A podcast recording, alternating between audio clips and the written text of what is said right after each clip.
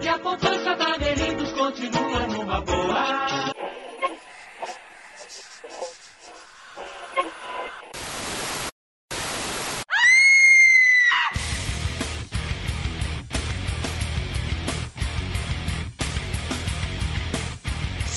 Seja bem-vindo você, ser vivo ou não, né? Nunca se sabe quem tá aí do outro lado, a mais um episódio do podcast Frequência Fantasma, seu podcast sobre filmes de terror, suspense, mistério e todo esse universo macabro. Tudo bem com você aí, coisa rica? Tudo tranquilo? Você que tá do outro lado? Eu sou Sérgio Júnior, o host desta bagaça, e nesse episódio, cara, pô, a gente vai ter uma conversa muito bacana sobre se não é o mais relevante, é um dos mais relevantes festivais de cinema de gênero no Brasil e no mundo. Hoje a gente vai conversar sobre o Fantaspoa com seu organizador JP, tá? Só que antes de apresentar ele, é importante dizer que o festival, por conta dessa pandemia que a gente está passando é, esse ano, né, ele vai ser transmitido de uma forma diferente. Né? É, o Fantaspoa conseguiu essa parceria com a nossa parceira Darkflix, cara. Então o festival vai estar tá passando na Darkflix. Lembrando que, isso é muito importante, o festival acontece do dia 24 de julho ao dia 2 de agosto. E, cara, nesse período, todos os filmes que estão participando do festival vão estar disponíveis gratuitamente na Darkflix. Então, corre lá, cara, não perde tempo. Já pegando o gancho aqui, se você não é cadastrado na Darkflix, tá marcando bobeira, tá perdendo tempo, vai lá, se cadastra, tem aplicativo para smartphone, né? Tem aí também na, na internet o site, enfim. A Darkflix, se você não conhece, é o streaming brasileiro de cinema de terror, cara. Lá tem filmes de terror, filme fantástico. Vale muito a pena porque você se cadastrou, você ganha 7 dias de graça. Já começa por aí. E depois, cara, você passa a pagar a bagatela de R$ 9,90. Eu falo que R$ 9,90 aqui no Rio, tu não compra nem um salgado com refresco. E por R$ 9,90 você tem acesso a um acervo de mais de mil filmes de terror. E ainda mais esse ano vai conseguir assistir a todos os filmes do Festival Fantaspoa.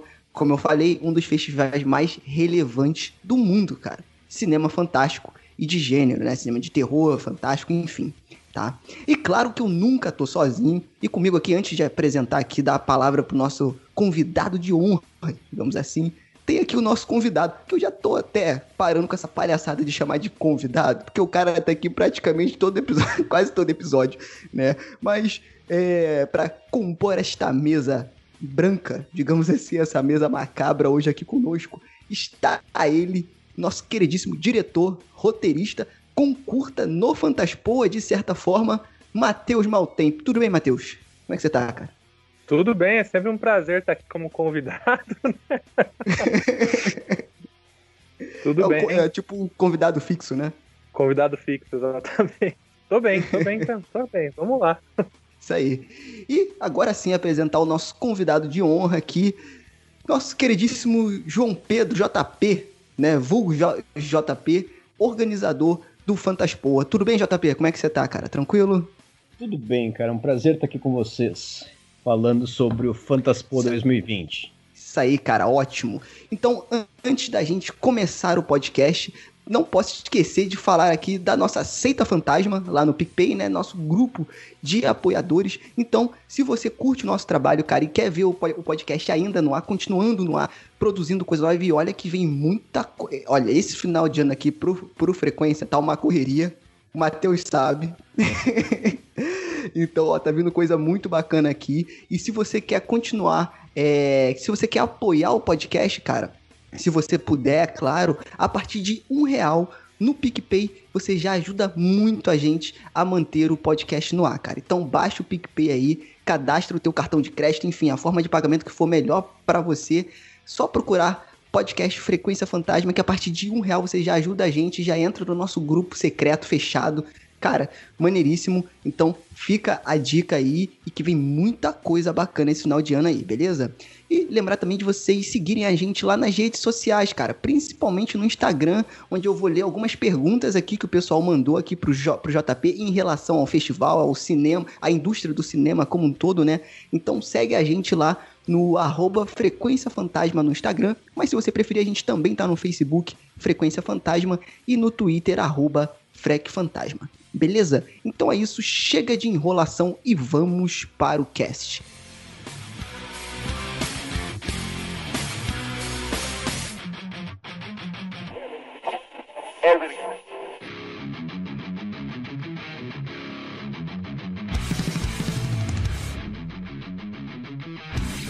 Então, meus amigos, esse episódio que para mim, cara, é especial, é uma honra estar tá recebendo um dos organizadores desse festival que eu acho um puta festival, um puta evento, pô, importantíssimo não só é, pro cinema, mas também pro Brasil, cara. Eu acho que é legal a gente bater no peito e ter um festival para chamar de nosso. né? Eu acho muito bacana e um festival com muita relevância. E aí a gente trouxe aqui o JP para a gente bater um papo sobre o festival, sobre esse momento de pandemia, sobre projetos, né? É, então eu acho que vai ser um papo muito bacana. E antes da gente começar a falar do festival em si, quero convidar o JP para contar um pouco da história dele, de como que ele começou, é, na indústria, não diria na indústria do cinema, mas como que você começou, JP, a curtir cinema, é, principalmente cinema de gênero, e como que como foi sua história aí é, se tornando organizador do Fantaspoa?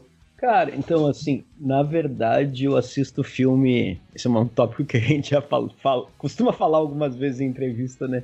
Uh, até tem um documentário que fizeram comigo, com os amigos, muitos anos atrás, eu assisto filme desde muito novo. Eu tenho agora, vou fechar 38 anos agora, e eu assisto filme desde que eu tenho uns 6 ou 7 anos de idade. Uh, meu pai é bem mais velho, assim, né? A gente até, até brincava que eu tinha irmãos que poderiam ser meus, meus pais, e o meu pai tinha idade para ser meu avô, assim. Quando eu nasci, ele tinha uns quase 50 anos, assim, ele se aposentou quando eu fiquei uns 7 anos, sabe? Então, Caraca. era uma é, era uma coisa bem bacana essa relação minha e dele, assim, porque muitos anos atrás o meu avô chegou a ser gerente, até dono de cinema por um tempinho aqui em Porto Alegre, sabe?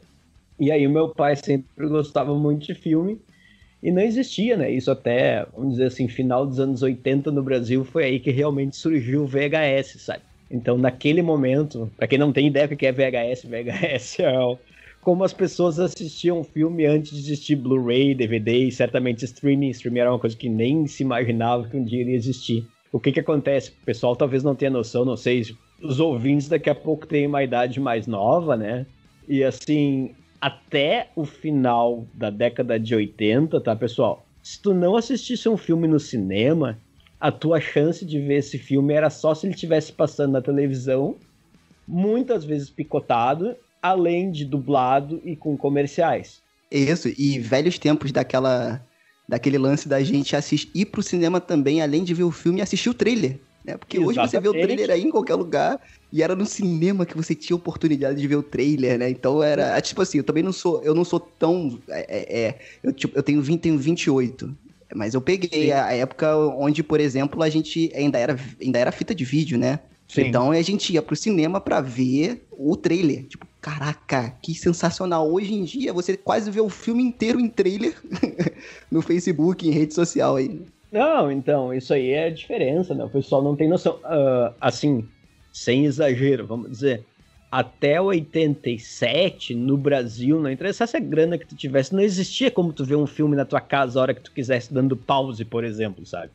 Então, assim, foi é. muita revolução, assim, que chegou nesse momento, eu fiquei, me tornei criança, digamos aí, 7, 8 anos, bem no momento que chegava o VHS no Brasil, porque daí eram as duas coisas, né? Primeiro era existir um equipamento, e a segunda coisa era existir fitas disponíveis. Então, eu, eu brinco, assim, tu acabou de falar aí, é fantástico uma coisa como o Netflix que tenha mil filmes por 9,90, sabe? Tem locadores ainda abertos aqui em Porto Alegre, alguma coisa deve ter no Rio ainda. Se tu for pegar o aluguel de uma fita, de um DVD ou Blu-ray que o pessoal ainda aluga, são poucos que alugam, mas alugam, cara, esse é praticamente o valor de um aluguel, sabe? Então tu tem Sim. por esse preço, hoje em dia, plataformas de streaming liberadas, legais no Brasil. Não tô falando nem de nada, tô falando de plataformas legais por R$ 9,90. Isso era o valor que tu alugava uma fita, sabe? Então, assim, eu comecei a assistir filme mesmo, sem exagero, com sete anos. E nesse momento da minha vida em diante, eu diria que eu assisti em média. Isso pré-Fantaspoa, tá? Pré-Fantaspoa. Fantaspoa depois vem uma revolução. Mas entre 7 e 22 anos aqui, quando eu fui começar o Fantaspoa, digamos, por 15 anos, eu assisti no mínimo um filme por dia na minha vida todos os dias. tá? Parabéns. Queria Então, poder fazer isso. Quando eu, quando eu falo isso pra vocês, assim, era. Eu, eu comecei depois, assim, sei lá, eu- quando eu tinha uns 14 anos, sabe? Eu já tinha acabado, isso ainda tinha DVD, não tinha streaming ainda. ah, eu já tinha acabado as locadoras do meu bairro, eu tinha que ir pra locadoras de outros bairros pra conseguir achar filmes que eu não tivesse visto, sabe? Eu via tudo, tudo, tudo assim, é tudo. Então teve alguns momentos que era muito legal, quando eu tinha, sei lá, eu 12, 13 anos que eu comecei a descobrir cinematografias diferentes, que meu pai gostava muito mais de filme norte-americano, sabe? Ah, e daí eu fui descobrir muito mais por conta, assim, já coisa como cinema francês ou cinema italiano. Aí eu pegava, sei lá, eu quatro filmes no final de semana e assistia, e aí eu ia descobrir que, tipo, meu, cinema era muito mais do que eu pensava até então. E eu já conhecia bastante, sabe? Então começa por aí. E com 17 anos, bem nesse momento, ah, eu ia muito ao cinema, eu ia ao cinema umas três vezes por semana, cinema, cinema, né? E eu descobri que tinha na minha cidade um clube de cinema que continua existindo, é o clube de cinema mais antigo do Brasil inteiro. Ele conta hoje com 75 anos de idade, eu acho, que se chama Clube de Cinema de Porto Alegre. Aí eu decidi me associar, e era uma coisa muito louca para um guri de 17 anos, sabe? Porque era um grupo de pessoas de bastante idade, a grande maioria do grupo tinha mais de 50 ou 60 anos, que se reunia para ver sessões pré-determinadas, sábado e domingo pela manhã, às 10h15 para ser exato, em cinemas que abriam exclusivamente para eles, para realizar uma sessão, na maioria de filmes que estavam entrando em cartaz, algumas vezes pré-estreias, para esse grupo de pessoas que envolvia críticos de cinema, envolvia professores, pessoal bem intelectualizado, assim, sabe? Então, foi muito louco, assim, quando eu cheguei lá, perguntaram o que, que eu tava fazendo, né? Eu falei, ah, eu quero me associar. tava com as inscrições abertas, tinha lido no jornal, então, vamos dizer, a pessoa mais nova que tinha era filha de um casal que era sócio, que tinha uns 30 anos, sabe? Ela já era uns 13 anos mais velha que eu, e era a única pessoa, vamos dizer, abaixo de 40. Então, eu entrei lá, e a partir desse momento, logo no segundo ano, quando eu tinha, digamos, 18 anos já, eu descobri que um dos fundadores do clube ia para um festival que acontecia que era em Montevidéu, tá? Que era Festival de Cinema, Festival Internacional de Cinema do Uruguai. E era realizado pela Cinemateca Uruguaia. Então, assim, eu diria que muito do que é o Fantaspoa surge por causa desse festival, sabe? Eu fui cinco anos consecutivos, era revolucionário para mim na época, porque vamos dizer assim, eu falei para vocês, tá? Eu via filme todo dia, mas todo dia mesmo. Daí meio que esgotou. E aí, nesse momento, eu já tinha entrado, assim, TV a cabo, e aí eu via muita coisa na TV a cabo, eu via onde dava para ver. E aí eu descubro que existe um festival de cinema, porque tem no Brasil, sabe? Mas tinha coisa assim, tipo, na época, o principal que existia era a Mostra de São Paulo. Mas a Mostra de Uhum. São Paulo é um troço, assim, impagável para quem conhece, sabe?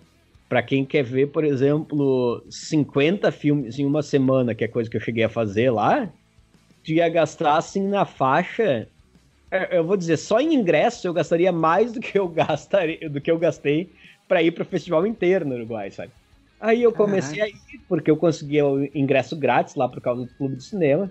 E aí eu comecei assim, cara, em questão de o festival durava oito dias, em oito dias eu vi assim, ó, 40 filmes. Cinco filmes por dia, todo dia. Entrava na sala de cinema às duas da tarde e saía meia-noite. ah, vidrado, assim, vendo um monte de coisa que eu não sabia que existia, que eu nunca mais vinha, vinha conseguir ter contato, sabe? Filmes que. Filme de festival, pra quem não entende, lógica, do- tem muita gente que tá ouvindo e que pode não conhecer como é que é um festival de cinema, tá? Festival de cinema ele vai exibir um filme, na maioria das vezes inédito, muitas vezes antes dele ser lançado. E o que, que, isso- que isso quer dizer?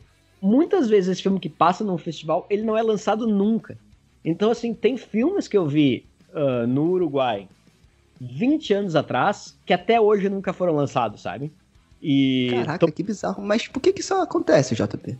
Que ele, não, ele, ele não é, ele não é lançado? Cara, pra você ter noção, hoje em dia, no Brasil, tá mesmo falando de longa-metragem, mais de 50% do que é produzido nunca é lançado. Não sei se você sabia. Caraca! É. Eu diria que isso tá na faixa assim de uns 70%, na verdade. E essa, quando eu falo esses números, eu tô falando assim do Brasil, porque esses são números que eu tenho certeza, mas na verdade isso acontece no mundo inteiro, sabe? Quase metade dos filmes que eles são feitos, eles nunca chegam a ter algum tipo de lançamento. Isso acaba popularizando um pouco agora com essas questões de streaming, que estão um pouco mais facilitadas, sabe? Mas principalmente quando tinha DVD, Blu-ray e a própria TV a cabo, uh, isso tudo, quando um filme é finalizado, ele tem, por exemplo, para ser lançado fora do Brasil, ele tem que entrar por um agente de venda, não é um cara que vai lá e põe o filme para vender, sabe? Entendi.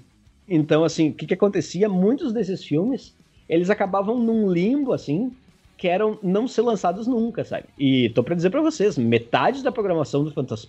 do Fantaspoa no Brasil, menos de 20% foi lançado, e do mundo inteiro, pelo menos uns 30% nunca foi lançado, sabe? Nunca.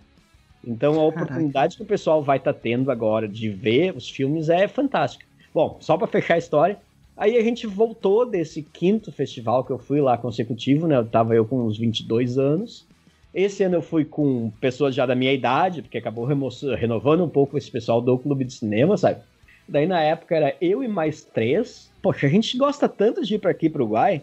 Vamos tentar fazer um festival de cinema no Brasil. Já que a gente vai tentar, vamos tentar fazer algo que seja de gênero, que a gente gosta bastante, que a gente sabe que tem uma baita deficiência de lançamento no Brasil, seguindo os moldes dos grandes festivais europeus, sabe? A gente sabia que existiam, nunca tinha ido nenhum, que são, por exemplo, Fantasporto, o Imagine na Holanda, que é um festival que tem 40 anos, o Festival de Cities, que tem 52, que é o maior festival do mundo inteiro.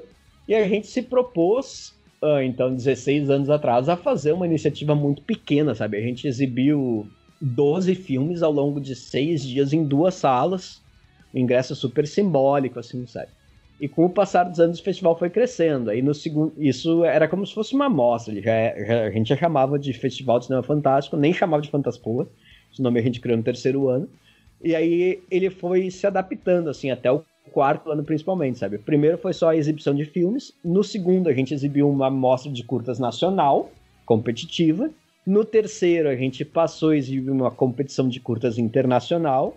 E aí, no quarto, é que o festival toma o corpo que ele viria a ter com o passar dos anos, porque a gente percebe, bah, isso aqui tá tomando tempo da gente, a gente está se esforçando e a gente não está vendo o projeto crescer como a gente quer. Então a gente teve que tomar uma decisão assim quanto ao que fazer. Então a nossa decisão naquele momento foi a seguinte: bom, a gente vai transformar o festival em um festival competitivo internacional, porque isso permite que a gente tenha contato com diretores que estão lançando filmes agora, e como eu falei para vocês, trazendo muita coisa inédita, que passa a colocar o festival, coloca o Fantaspoa no mapa internacional de festivais, e a gente tenta. Se der certo, a gente continua. Se não der, a gente desiste. Porque a gente fez as cinco primeiras edições sem patrocínio nenhum, tudo do próprio bolso, né? Daí a gente fez isso e foi uma loucura, cara. Porque naquele ano foi como a gente cresceu assim mesmo, né? A gente ocupou muitas salas, acho que foram. Chegou a ser seis salas de cinema. E a gente exibiu naquele ano, entre curta e longa, mais de 200 filmes. Que é uma coisa que assim. Bacana, cara. É, e a gente não, até então a gente nunca legendou, né? A gente exibia os filmes que chegavam para que a gente tinha acesso no Brasil. E daí nesse quarto ano a gente viu, pô, a gente vai estar tá trazendo filme inédito, então a gente tem que legendar. Só que a gente não tem como pagar. Esse papel de quando, quando o filme vem de fora, o festival legenda o filme? Esse ano vocês vão estar tá vendo na, aí no Darkflix um total de 130 filmes, tá? Desses 130, tem 115 que são internacionais. Desses 115, a gente legendou 115. Caraca, JP. É. Que bizarro, eu não sabia disso não. Que maneiro, cara. Quer dizer, maneiro pra quem tá assistindo. Quem tá legendando não é tão legal não. Não, é que assim, é uma coisa que é impagável, sabe? Somente o orçamento de legenda de um festival como o nosso, hoje em dia, se a gente fosse fazer tudo direitinho, contratar uma empresa do Rio, do eixo Rio-São Paulo, que são onde tem as principais, a gente iria pagar somente em legendagem, sem exagero, mais de 100 mil reais, sabe? Que é um orçamento que mesmo com o patrocínio que a gente passou a ter depois da sexta edição, mesmo assim a gente não tem para pagar, sabe? Então a gente começou a analisar opções e foi uma coisa que aconteceu por coincidência até. A gente recebeu um pacote de filmes da Espanha nesse quarto ano, sabe? E a gente conseguiu liberação para passar, mas tinha uma taxa que a gente não tinha como pagar. E um pessoal de São Paulo queria passar também, que é o Instituto Cervantes. A gente propôs para eles: ah, o que, que, que, vocês acham? Vocês pagam a taxa para nós e a gente legenda para vocês. E foi aí que surgiu a nossa empresa de legendagem, sabe? Porque a gente legendou. Poder da 10... negociação. É, o pessoal aceitou, a gente garantiu que sabia fazer, e depois a gente passou a saber fazer, né?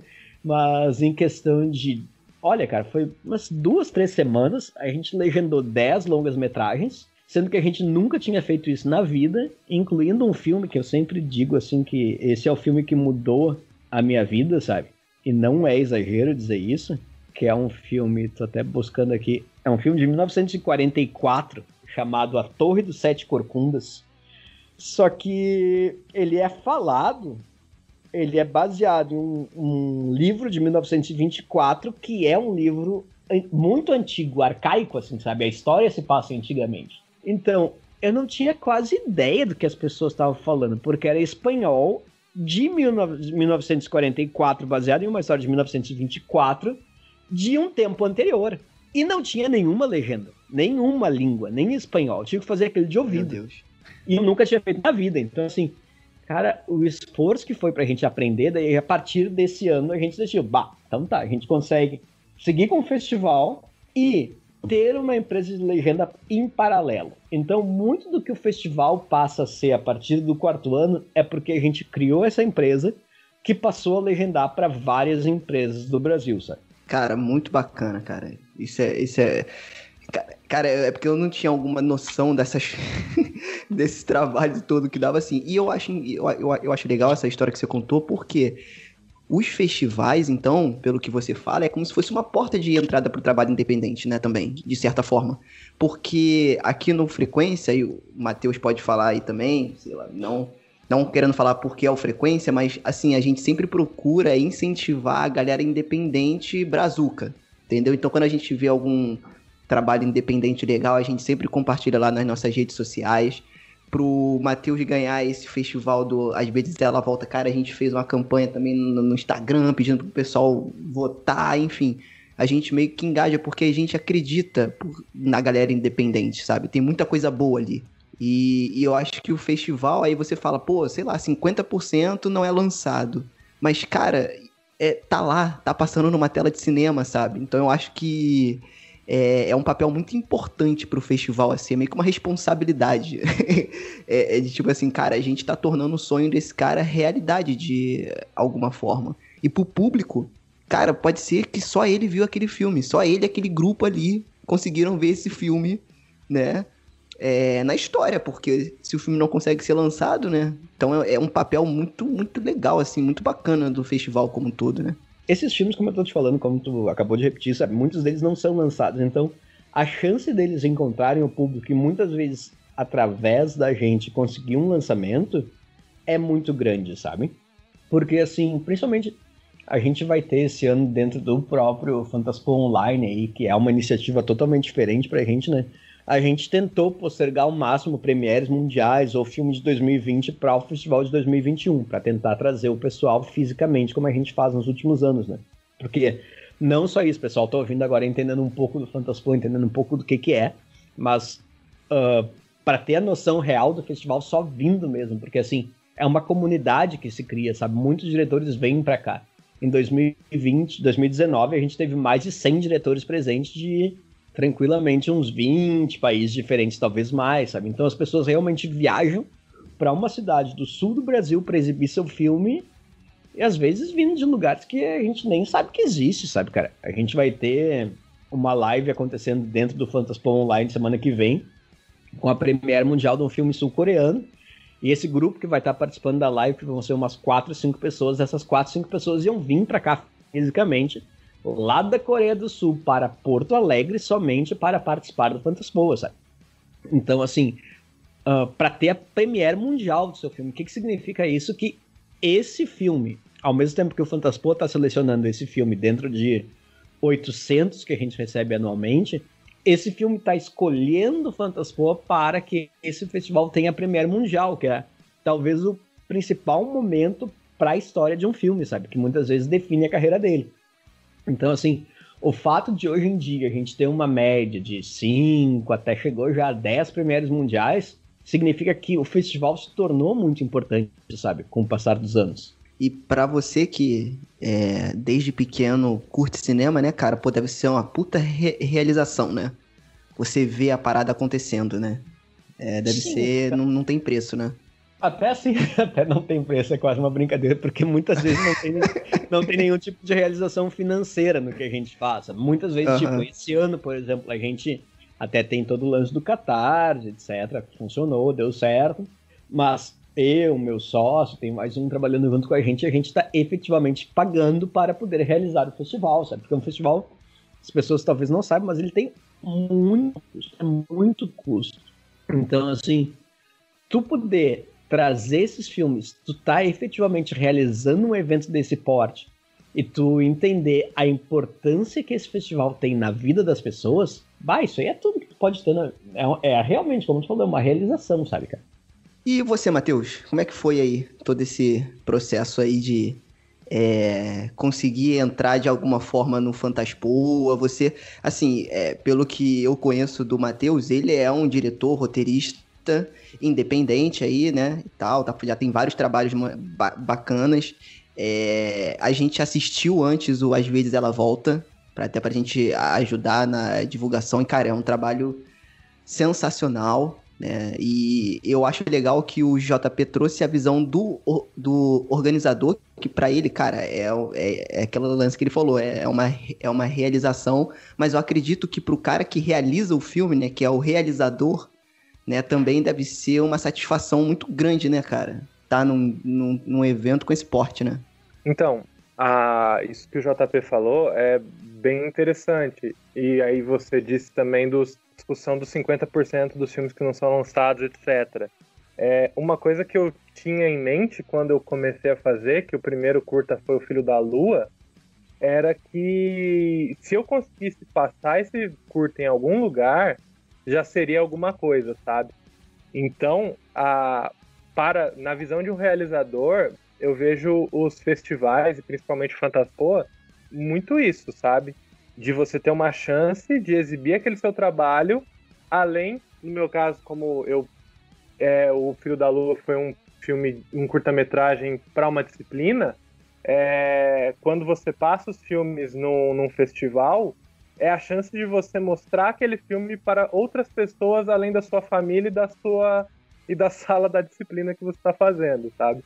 O Filho da Lua foi o primeiro, foi o primeiro filme que eu exibi em um festival e, e isso é sensacional, sabe? Só o fato de você exibir já é muito legal e o festival ele dá essa oportunidade para curta.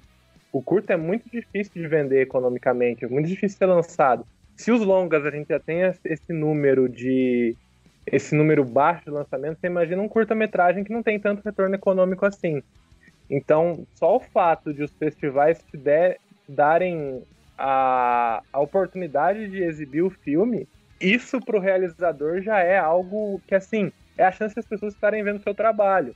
E eu ainda não estive presente em, nos festivais, porque eu não consegui estar presente nas épocas em que, ele, em que eu tive um filme passando lá. Como o Obscura não passou em nenhum ainda, porque ele está em fase de pós-produção, mas o Filho da Lua passou em alguns isso que o JP falou das, dos diretores irem até o local e o Fantaspoa criar essa diversidade de pessoas que estão ali junto do mesmo objetivo é, é um retorno muito grande também para quem realiza, porque é a sua chance de criar contatos, criar uma rede de pessoas que você conhece, que conhecem o seu trabalho, de trocar esse material com outras pessoas, quem sabe criar equipe para fazer outros filmes que vão talvez estar no festival ano que vem. Então, assim, mesmo que os filmes não sejam lançados, o fato de um festival como o Fantaspoa existir e trazer também, e trazer também é, personalidades internacionais, para quem realiza, é a chance de conseguir construir uma carreira, porque tem muitos diretores brasileiros que constroem a carreira através dos festivais também. Então, acho que é essa a experiência de, sabe, de realização. e o Filho da Lua ele passou no Cine Horror e agora o segundo curta, o terceiro curta que eu fiz, que é às vezes ela volta, foi pro Fantaspo at Home, que o fato do Fantaspo at Home ter sido digital também, ele possibilitou que muitas pessoas assistissem o Às vezes ela volta. E é basicamente essa ideia que eu quero trazer, assim, da importância dos festivais, da importância do Fantaspoa para quem é realizador independente. Que é a chance de pessoas conhecerem você e conhecerem o seu trabalho. E o quanto de retorno eu tive por causa do vezes ela volta, estar no Fantaspo at Home, que sim, o, o, o festival é e muito relevante. Eu tenho que eu tenho que acentuar isso porque eu estive do lado dos realizadores que estiveram dentro de uma parte do Fantaspo, que foi o Fantaspo at Home, não foi nem mesmo assim a sessão, a seleção principal, o festival principal. E já dessa variação do Fantaspo, eu tive um retorno extraordinário por causa do nome do festival, que já tem, que teve a sua, que tem a sua relevância, que tem a sua referência. Estar com, estar com o filme no festival me trouxe assim contatos que eu jamais teria, é, que eu jamais teria, sabe? Então isso é muito massa, sabe? A ideia, a ideia do festival, o Fantaspo at Home no caso que foi o, foi o primeiro curta que eu tive no Fantaspo, foi às vezes ela volta então, assim, os resultados que o filme traz, que estar num festival como o Fantaspoa traz, são, assim, muito positivos. E eu tô vendo isso pelo fato do, do, do Às vezes ela volta ter passado numa variação do, do próprio festival, sabe? É, aproveita e conta um pouco do teu projeto, Matheus. Sobre o Às vezes ela volta, como que ele conseguiu é, chegar aí no Fantaspoa. Então, eu e a minha equipe, a Super Centro Filmes, nós estávamos todo, todos em casa, né, por conta da pandemia do Covid-19, a gente estava respeitando, nós ainda estamos respeitando porque a pandemia continua, né, é sempre importante ressaltar isso, que a pandemia continua, nós estávamos parados na época, né, e aí eu vi a chamada do Fantaspo at Home, por eu seguir o Fantaspo no Catarse, por eu participar ativamente dos grupos, eu acabei recebendo esse e-mail também do Fantaspo at Home dessa chamada. E o Às vezes ela volta, ele surgiu para essa variação do Fantaspoa. Não existia. É, eu nunca imaginava que esse ano eu estaria filmando outro curta. Até, até, a gente tinha um outro projeto que era o nosso TCC da universidade, que acabou não dando certo por conta da pandemia. E eu também não ia dirigir, eu ia só participar da produção, é, que é uma parada que eu gosto muito também, além de direção e roteiro. E aí, quando eu recebi a chamada do Fantaspo at Home, eu já juntei o pessoal e falei, pô, vamos tentar? A gente viu os prêmios, tinha é, coisas interessantes para nós que estávamos começando, né? Que a Super Filmes ela tem quatro curtas-metragens, se eu não me engano, agora nas contas. Quatro curtas-metragens principais, dois dirigidos por mim. E o alcance que a gente teve foram alguns festivais que o Filho da Lua passou e o Ana Cecília e Dona Sônia tentam fazer um jantar, que é do Giovanni, também passou. Então, esse tinha sido o nosso alcance. E os contatos que eu tinha feito na época que a gente estava produzindo o Obscura. Que o Obscura, ele, eu consegui alguns contatos na época da produção dele.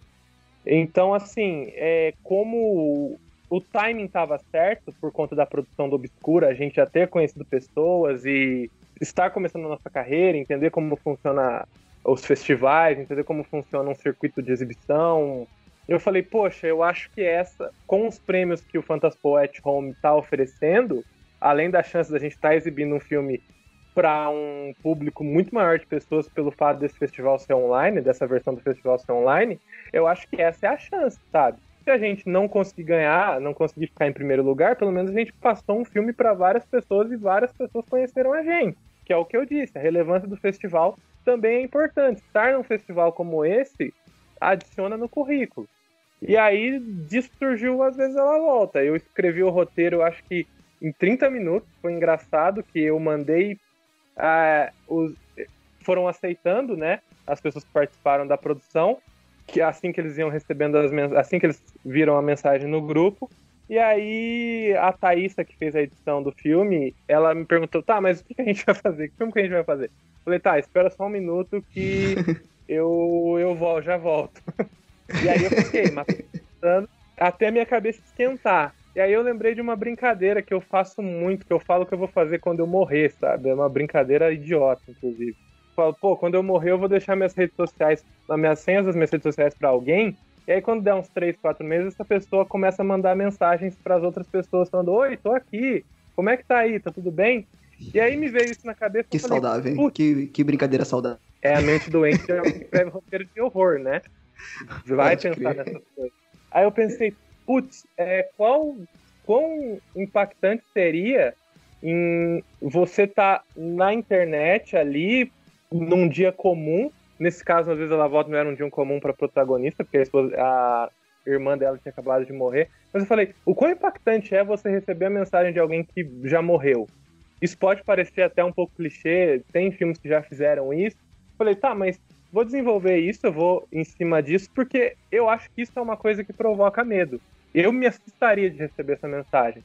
E aí a gente fez, o, acho que a, a, a data limite na época era dia 20 de abril, e eu li o e-mail dia 15 de abril. A gente teve cinco dias para fazer, e a gente fez em cinco dias. Aí deu uma estendida no prazo, e aí a gente conseguiu dar uma boa afinada na edição do filme. Então, às vezes, ela volta surgiu no contexto do Fantaspo at Home. Se o Fantaspo at Home não existisse, o Às vezes ela volta também não existiria.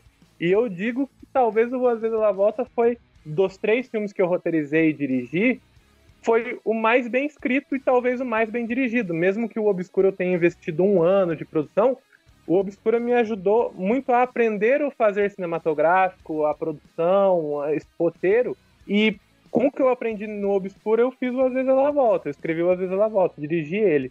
Então, nesse contexto, sem o Fantaspo at Home, o Às vezes ela volta nunca existiria. Nunca na verdade, a gente já tinha uma vontade de fazer um filme desse modelo, porque eu gostava muito do Searching e do Amizade Desfeita, mas estava mais na conversa, sabe? Nós não tínhamos um impulso. Eu já tinha falado pro pessoal, pô, vamos tentar fazer algum curta na quarentena? Mas aí, quando veio o festival, falei, tá, eu acho que a gente já estava planejando, a gente já estava com essa vontade por algum motivo, né? E aí o Fantaspoa at Home, a iniciativa ajudou a materializar o Às vezes ela volta. Então foi, resumidamente, mais ou menos esse percurso para a gente construir o projeto. E aí, com as nossas referências, com esses cinco dias que foram de loucura, de, meu, vamos sentar e vamos fazer esse negócio direito também. Foi especialmente feito para o Fantaspo at Home. E aí, depois, na época que o filme passou, tinha a campanha de votação, todos nós da equipe, nossas famílias, estávamos investidos em fazer com que as pessoas assistissem esse filme e, se caso gostassem, dessem o like para ajudar a gente. Então, o, o Às vezes ela volta, eu acho que foi um. vai ser um curta-metragem muito especial para mim, que ele significou um momento de virada assim da minha vida. De meu, esse curta me ensinou coisas sobre a vida e os próximos que eu fizer, os próximos curtas, se Deus quiser um longa, é, todos eles eu vou olhar para trás e o Às vezes ela volta vai ser a minha principal referência de amadurecimento como pessoa, como diretor, como produtor, como marqueteiro. Então é isso, assim, às vezes ela volta foi o meu curta-metragem até agora mais importante. Vamos ver o Obscura quando ele sair no meio desse ano ou ano que vem. Mas às vezes ela volta vai ter sempre o lugar dele de, meu, esse curta colocou a gente em algum lugar que imagino que o JP vai falar mais depois sobre a programação. E esse lugar já foi algo que, com a nossa idade, eu imagino que já foi uma grande vitória, que é estar presente num longa-metragem como um dos segmentos desse longa, que é a antologia da pandemia.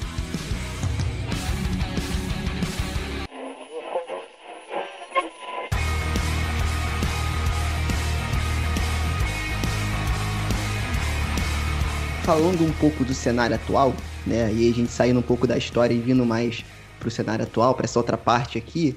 É... Eu acho bacana, JP, a gente conversar um pouco sobre, cara, como que foi produzir o Fantaspoa nesse cenário, né? Quando, porque tudo aconteceu muito rápido, né? Até, tipo assim, é, pelo menos aqui no Brasil.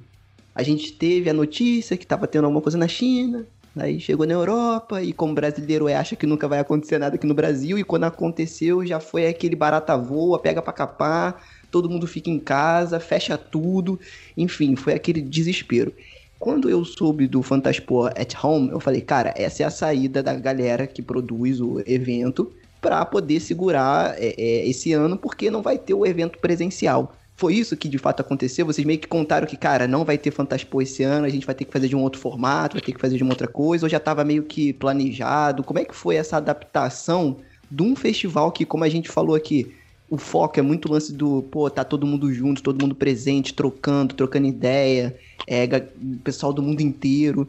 Enfim, como é que foi essa adaptação, cara? E aí eu acho bacana até para quem tá ouvindo entender um pouco não só é, do cinema em si, mas de um projeto, cara. Né? E aí eu falo isso muito também da galera que agora tá passando nesse momento de quarentena, quem tá respeitando a, a quarentena, né? Por favor, você que está ouvindo aí, né? respeite a quarentena.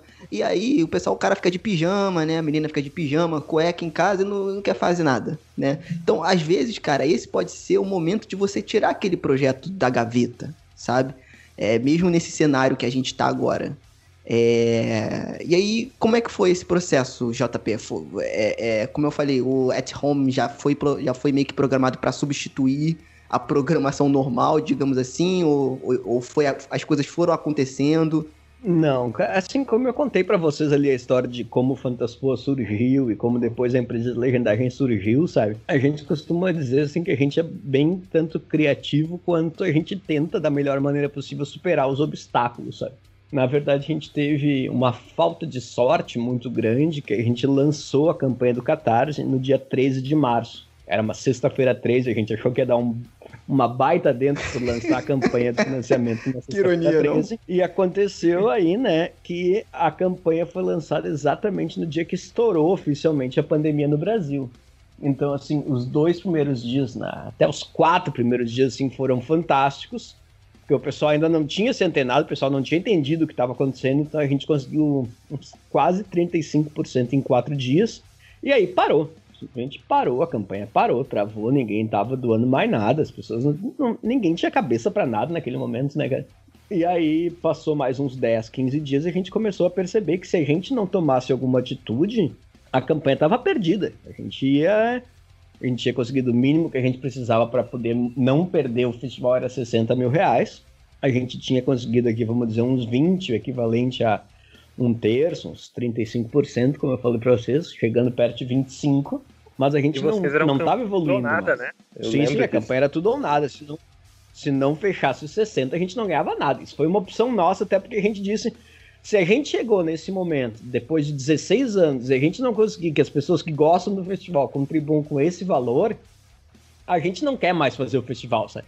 Só que, tipo assim, ninguém no mundo inteiro previa que algo assim pudesse acontecer, porque o que, que, eu quero dizer com a falta de sorte? Não é a pandemia. A pandemia aconte aconteceu, ninguém esperava que acontecesse, mas aconteceu, né, cara?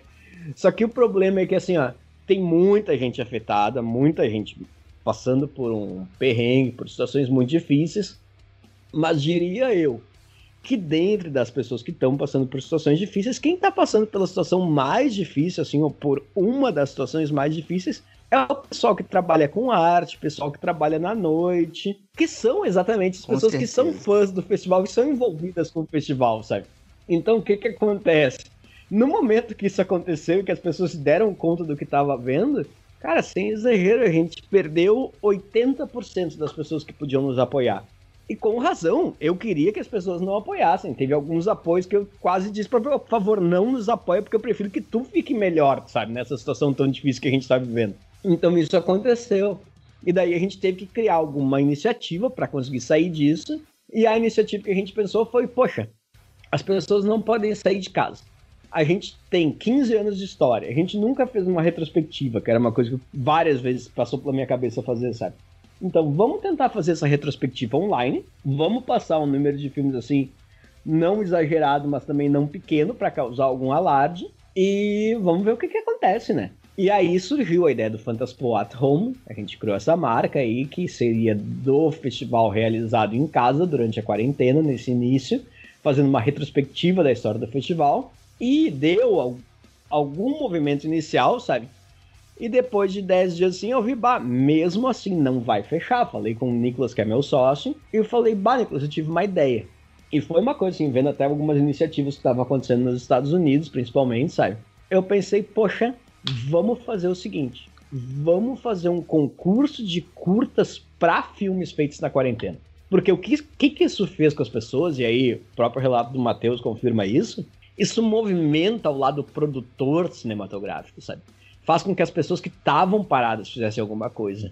E principalmente no momento que a gente decidiu fazer uma votação online de tudo, aberto pelo YouTube, isso faz com que pessoas que nunca ouviram falar do Fantaspo, pelo menos fiquem sabendo que o festival existe.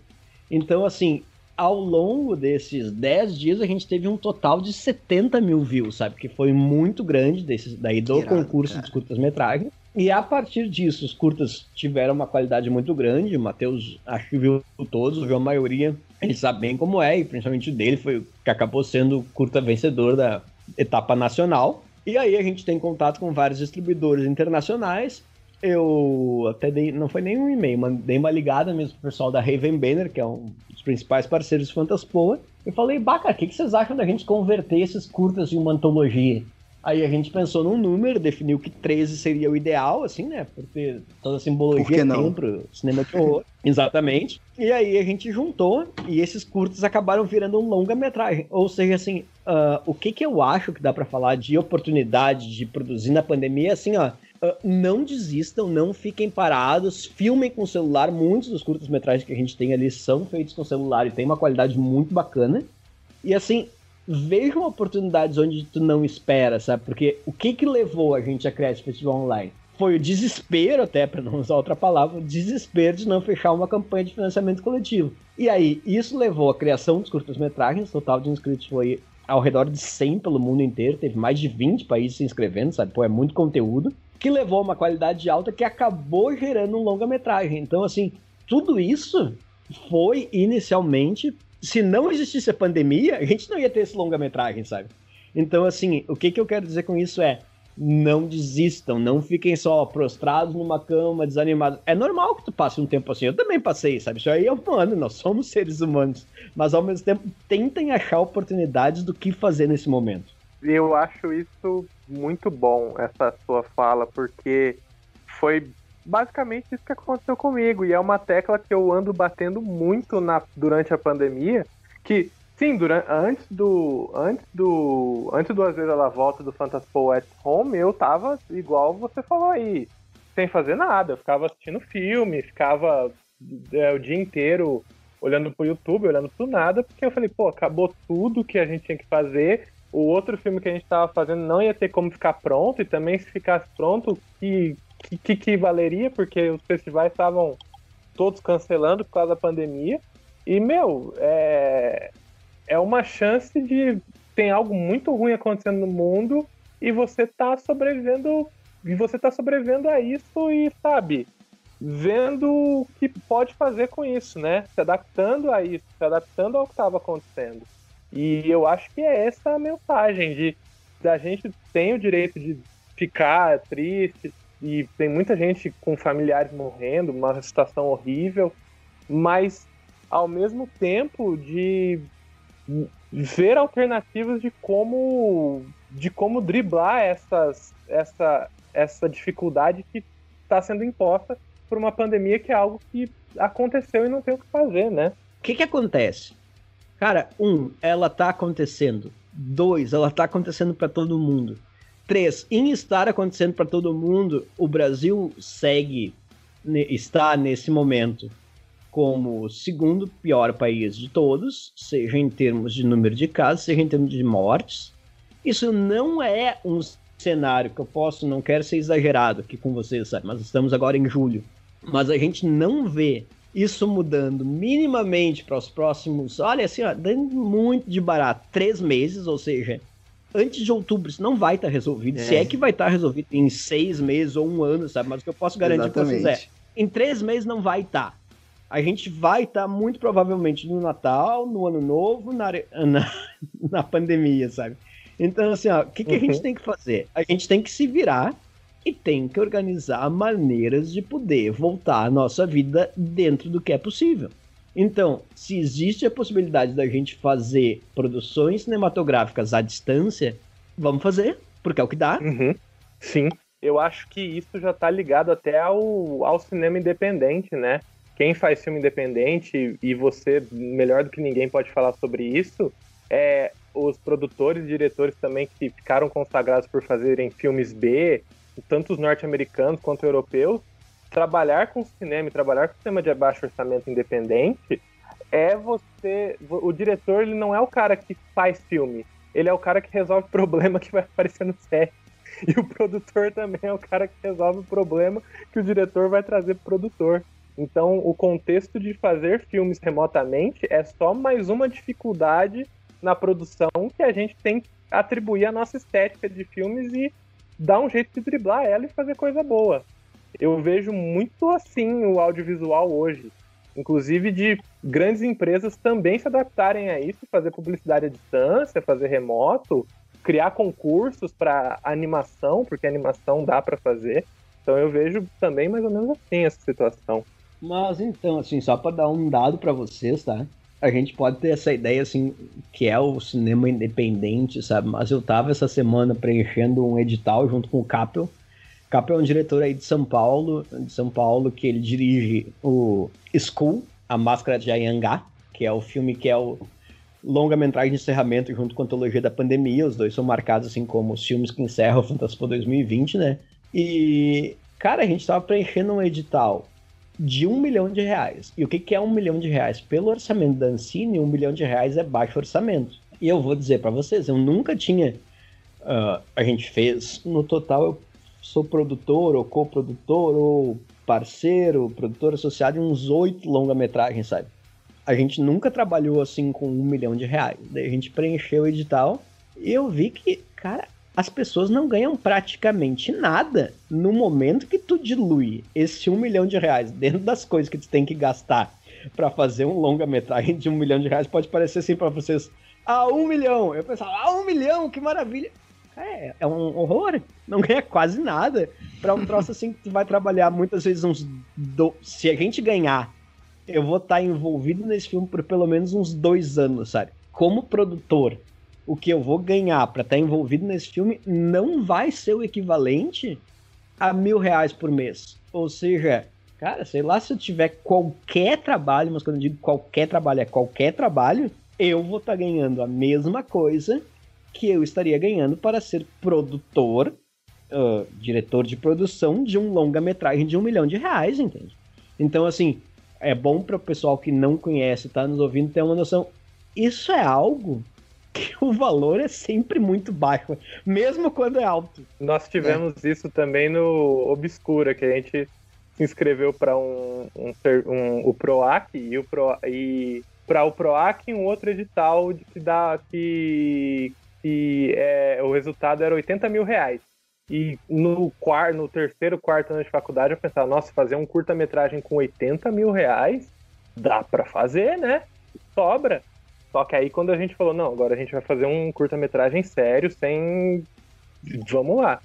80 mil reais iria rapidinho no nosso orçamento. E captar os 80 mil reais também é outra história que também a gente deixa para alguma outra situação, mas quando um milhão para um longa, realmente a gente pode pensar, nossa, um milhão de reais e 80 mil reais para um curta também era, nossa, muita coisa, mas não. cada pessoa ia não receber quase nada e grande parte ia justamente para salário. Eram 60% ia para salário e 40% ia para o restante do curta. E mesmo assim, ainda seria um curta que, se a gente tivesse conseguido os 80 mil reais, a gente fez com 15 o Obscura. Se a gente tivesse conseguido os 80 mil reais, ainda ia ser um curta que ia ficar no baixo orçamento. Iam faltar coisas que a gente ia ter que colocar dinheiro do bolso, achar outras opções para maquiagem, equipamento de câmera. Só equipamento de câmera, é, dependendo do lugar, o aluguel é mais de 20 mil reais para um curta-metragem. É, cara, e tem muito isso. É porque também, eu acho que. Eu acho que não, que nossos ouvintes já meio que. Por a gente falar muito da indústria aqui, é, indicar muito trabalho independente e tal. É, cara, mas, tipo assim, nem todo. E aí vocês podem falar muito melhor do que eu com a experiência que vocês têm. Nem, cara, a, é porque as pessoas se baseiam, por exemplo, por Globo Filmes. Então, Globo Filmes está passando no cinema, filme brasileiro e tal, mas, cara, vocês não têm noção. Aquilo ali é toda uma, é uma rede, é, é, é, é uma empresa que banca tudo, totalmente diferente do cara que tá começando do zero. O cara que tem que botar a ideia dele ainda para aprovação, é, é, é, por todo esse processo burocrático para conseguir essa grana, entendeu? Então é muito complicado, não é fácil. E é o que a gente geralmente fala aqui, fazer cinema no Brasil é para os fortes, cara. Fazer cinema no Brasil é para os fortes. Eu acho que fazer cinema em geral, é, não só no Brasil como em outros países também, não é fácil. Né? Então eu acho que quem se envolve muito com essa mídia, né, cara, é, é, é meio que um amor, meio um amor e ódio, né? Pela dificuldade que é, mas pelo prazer de realizar, né, cara? Eu acho que nisso que tu falou agora só cabe um comentário bem, bem breve, pontual, sabe? A gente pode ter essa ideia que a gente é, sei lá, é o terceiro mundo, América Latina, América do Sul, que vocês quiserem chamar, mas não pensem assim, viu, pessoal? Uh, nesses anos de Fantaspo, agora eu vou dizer para vocês, já tive contato com produção de pelo menos 40 países. E, cara, é muito difícil alguém trabalhar em situação diferente em qualquer país, sabe? Às vezes, raras vezes, por exemplo, lá na Grécia, o pessoal consegue um edital bacana, alguma coisa acontece em alguns países assim, mas para dizer para vocês, Portugal, Inglaterra, mesmo Estados Unidos, é todo mundo na mesma, assim, não tem nem outra palavra, é desgraceira de estar trabalhando com baixo orçamento ou de ganhar pouco. Essas ilusões, assim, que o pessoal às vezes tem, tipo, de Hollywood, que seria, vamos equiparar assim, ó, uh, Hollywood sendo Globo Filmes no Brasil, mesmo assim, muitos dos filmes que são produzidos lá, cara, o orçamento é muito pequeno, a não ser que seja um filme de uma major com grande orçamento, as pessoas batalham muito para conseguir finalizar seus projetos. É, e, essa, e essa visão é, é, muito interessante, assim, até o pessoal que está ouvindo também é, entender, né? E aí eu acho que isso, e por isso que essa conversa é, é legal, e por isso que a gente fez questão de, de trazer aqui, JP, justamente para mostrar a importância desse tipo de festival, principalmente do Fantaspoa, que é um dos mais reconhecidos aí no mundo, mas, é, é, cara, a, a, importância né, que ele tem para a indústria, né, porque é, é, ele abre, como a gente falou lá no início, ele abre muitas portas para uma galera que, que, cara, às vezes o cara quer só ver seu filme passando numa tela de cinema, sabe? Para ele aquilo ali já é a realização. Vocês imagina quantos realizadores de cinema no Brasil tem, tem, tem no Brasil, no mundo, entendeu? Imagina quantos filmes a gente, a gente vê por semana no cinema. Né? Então é uma, é uma proporção muito, muito, muito, muito distante, sabe? E, e, e por isso que eu acho que é, é, o festival em si ele tem muita importância assim para quem curte cinema, para quem ama cinema, né? Seja ele de terror, de qualquer outro estilo, né? É, é, essa é a importância do, do festival por isso que a gente fez questão de ter essa conversa aqui. E eu acho bacana também, né? A gente meio que já se encaminhando pro, pro final aqui, mas eu acho bacana a gente discutir um pouco antes de encerrar. É, e até pela experiência que o JP tá passando agora e o Matheus como realizador, cara, como que vai ser o relacionamento das pessoas com o cinema? Vocês acham que, tipo assim, depois, quando passar essa pandemia, né, quando passar que o que eu digo, né? Vai ter a vacina, vai todo mundo vacinar. É uma doença que vai estar tá aí, né? Mas vai estar tá todo mundo. Assim a gente espera. A grande parte das pessoas vacinadas, enfim. É... Mas eu acho que ainda vai ter muito resquício disso, né? E aí, novamente, a gente falando de pô, network, de estar tá reunindo a galera e tal. Vocês acham que essa pandemia, isso que a gente está passando, é, vai mudar alguma coisa no relacionamento das pessoas com o cinema? É, ou vão ter muitas mudanças? Por, por exemplo, nesse momento, o festival inteiro vai ser exibido na Darkflix. Né, que é uma plataforma streaming, é, muita gente, provavelmente, né, sei lá, 99%, que eu não gosto de generalizar, vai estar tá vendo de casa, né? Então, um festival ali, é, até para os próprios é, organizadores medir o sucesso do festival, como é que foi o retorno e tal, é totalmente diferente, né?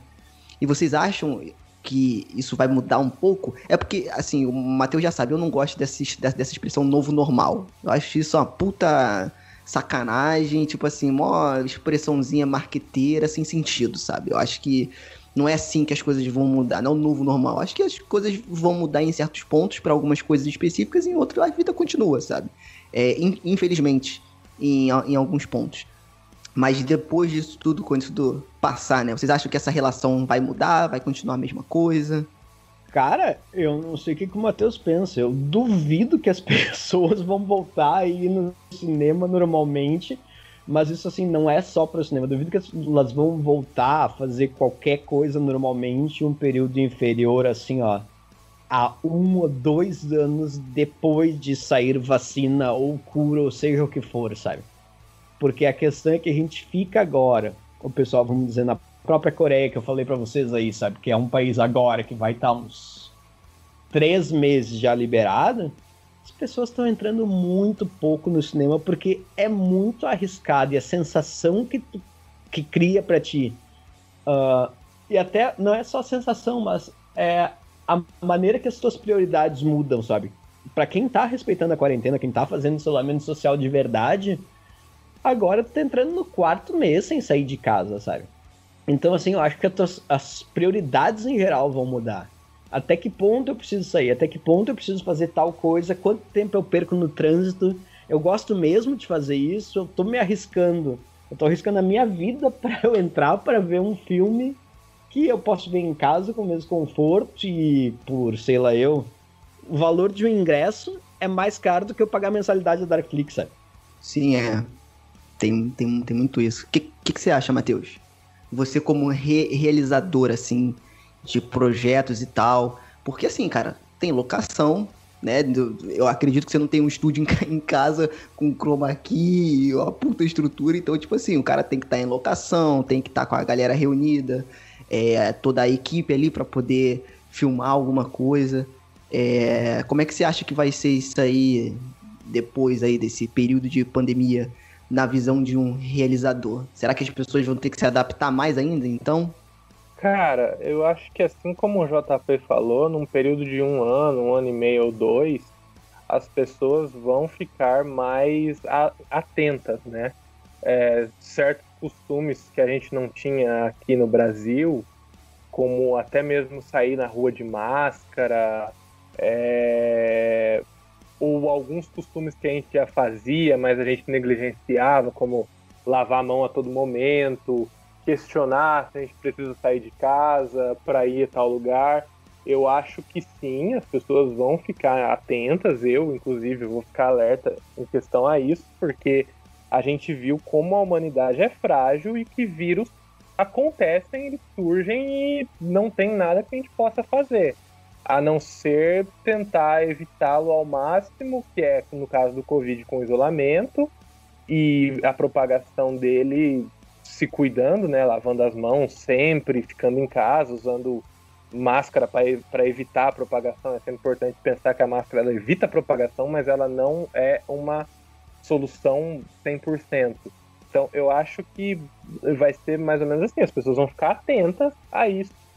Eu, particularmente, gosto muito do local cinema. Para mim, é um dos lugares mais importantes assim da minha vida. Assim, eu acho um lugar fantástico. Uma, um dos meus entretenimentos favoritos de sair de casa, porque eu não sou uma pessoa que sai de casa. Mesmo antes da pandemia, eu só saí de casa para ir ao cinema. Era o meu entretenimento eu torço para que o cinema como local não, não tenha muitos prejuízos com isso. E ele continue acontecendo, sabe? Mas eu acho que o estado de alerta as pessoas repensarem em certas condições, em certas atitudes, vai acontecer. Talvez o cinema seja prejudicado. Eu acho que na questão cinema, vai ser mais prejudicado as produções médias e pequenas, que elas não vão conseguir ter acesso ao cinema, muito porque o que realmente vai atrair as pessoas até eles são os grandes estúdios. Justamente por isso, pelo, por isso que o JP falou. Pô, será que eu vou sair de casa para assistir um filme se eu posso assistir no conforto da minha casa? Vai ter esse pensamento. Então, talvez vá ter só lugar, o que já é uma coisa que já acontece para os filmes que a gente fala de filmes evento, né? Os filmes que, ah, não, eu preciso da tela, eu preciso do local. Eu ficaria, eu fico um pouco triste com essa realidade porque eu realmente gosto do cinema. Eu espero que quando sair vacina, quando a OMS chegar e falar, olha, tá tudo bem por enquanto, mas vamos ficar um pouco alerta. As pessoas continuem com o hábito de ir ao cinema para que o cinema continue existindo.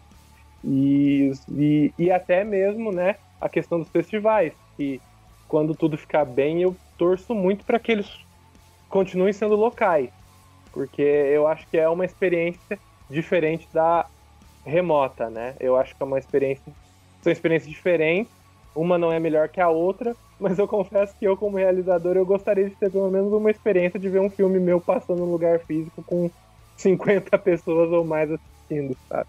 Então é, é mais uma torcida do que eu falar o que eu acho que vai acontecer, porque eu não sei. Eu só imagino que as pessoas vão ficar um pouco mais alertas. E que esses locais vão ser menos frequentados, sim. É, é assim, eu não sei se é uma visão um pouco romântica, né? Mas eu acho que o cinema tem um, um, um, um clima. Quando você chega no cinema, tem um ritual. Né? Você chega no cinema, vê os trailers, né? E, e tal. Eu acho que tem um. acho que em casa é diferente. Por mais confortável que você esteja, enfim. Eu também eu amo cinema, né? Obviamente amo ir ao cinema. E é triste ver essa situação de, por exemplo, os, os últimos cinemas de rua que tinha aqui perto de casa fechando. A gente não sabe se vai abrir, né? E, e é com, complicado, né? Mas por outro lado a gente tem que entender. E é isso, né, cara? A gente tem que se adaptando conforme o cenário atual aí é, que vem sendo apresentado pra gente. É, infelizmente. Você tinha comentado sobre a produção de filmes. Também uhum. quando isso. Eu esqueci de falar sobre isso. Eu acho que quando as coisas se normalizarem, entre muitas aspas, é, é uma coisa que é inevitável que as equipes vão ter que voltar para o set, os sets vão acontecer, vão ter equipes grandes, porque a gente precisa das equipes grandes ali, mas acho que a forma como o set acontece também vão ter outras regras de higiene, de cuidados, de talvez higienizar os equipamentos toda hora, todo mundo lavando mão, aquele álcool em gel em cada canto do set, sabe? Então acho que também o, o, a reflexão sobre estar num set vai mudar. Mas estar nele com várias outras pessoas, isso, por favor, entendam bem as minhas palavras. Quando a OMS, uma vacina chegar e, e, e os profissionais de saúde disserem a condição está quase normalizada, podemos retomar as atividades. Se é eu acredito que isso um dia vai acontecer. Então, é pensando assim, quando isso estiver normalizado. Aí, inevitavelmente, as produções vão ter que voltar ao set. Até porque a estética do remoto, etc., pode ficar um pouco desgastada nesse período de quarentena. Então, aí em algum momento a gente vai ter que voltar quando as coisas estiverem normalizadas. Eu gosto de rebater nessa tecla. Quando as coisas estiverem normalizadas, em algum momento a gente vai ter que voltar ao método clássico de produção. Né? Não sei o que o JP pensa sobre isso. Cara, é difícil pensar em normalizar pesado nesse momento, sabe? Eu, nos Estados Unidos, o pessoal tinha tentado abrir, daí disseram que tá fechando de novo. Tem alguns locais lá que disseram que não vai poder ter agrupamento até fevereiro de 2020. Vejam bem, a gente está em julho, tá? Ou seja, o pessoal já está pensando nesse momento sete meses à frente. Então, saber quando vai poder se filmar novamente, principalmente algumas cenas, alguns tipos de cenas, sabe? Com contato físico, com beijos, cena de sexo ou luta, por exemplo, é, é uma coisa assim tão difícil da gente conseguir prever nesse momento com precisão, mesmo ficar só. É, é mais bater papo, a gente sabe, porque ter uma ideia precisa não tem como. É, é isso eu, eu acho que. É, por isso que eu bato na tecla, só quando a OMS uma vacina e muito tempo depois dessa vacina. Porque aqui no Brasil também tem esse movimento de tentar voltar, né? Publicidade está tentando voltar, até mesmo os canais de TV, né? Essa semana estreou o Masterchef, com novos formatos, com novas regras de saúde. Eu, sinceramente, não acredito nesses protocolos de saúde, porque mesmo, ah, distanciamento, todo mundo com máscara.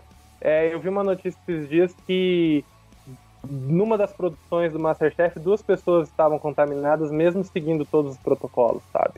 Então, é, é difícil pensar nisso. E aí, antes da gente encerrar esse bloco e partir para o último bloco de indicações aqui, né?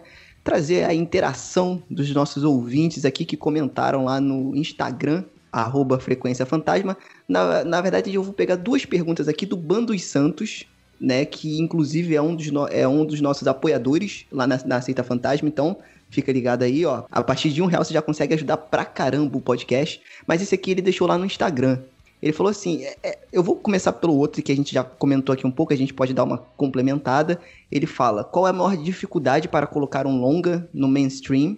E o outro, ele pergunta aqui: a, a televisão brasileira com suas novelas foi uma, uma responsável pelo declínio do cinema brasileiro? E aí a gente tem que pensar nessa segunda pergunta, por quê? O que, que ele entende como declínio do cinema brasileiro, né, cara? Porque o cinema brasileiro tá aí, tá acontecendo todos os dias, né? Eu acho que ele quis dizer em, em relação a, a, ao grande público, né?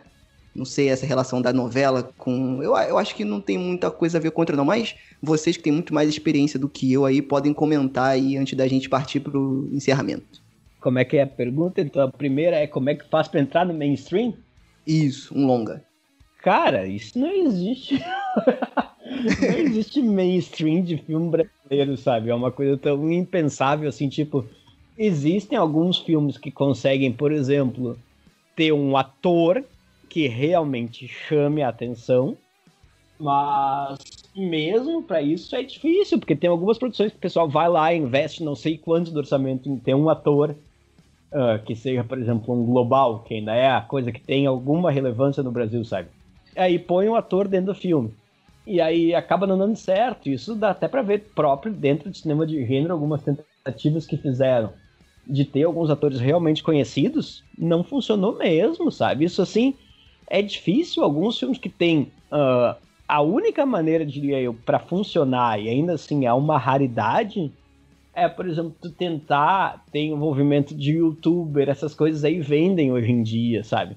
Ou um pessoal que já é conhecido porque faz stand-up.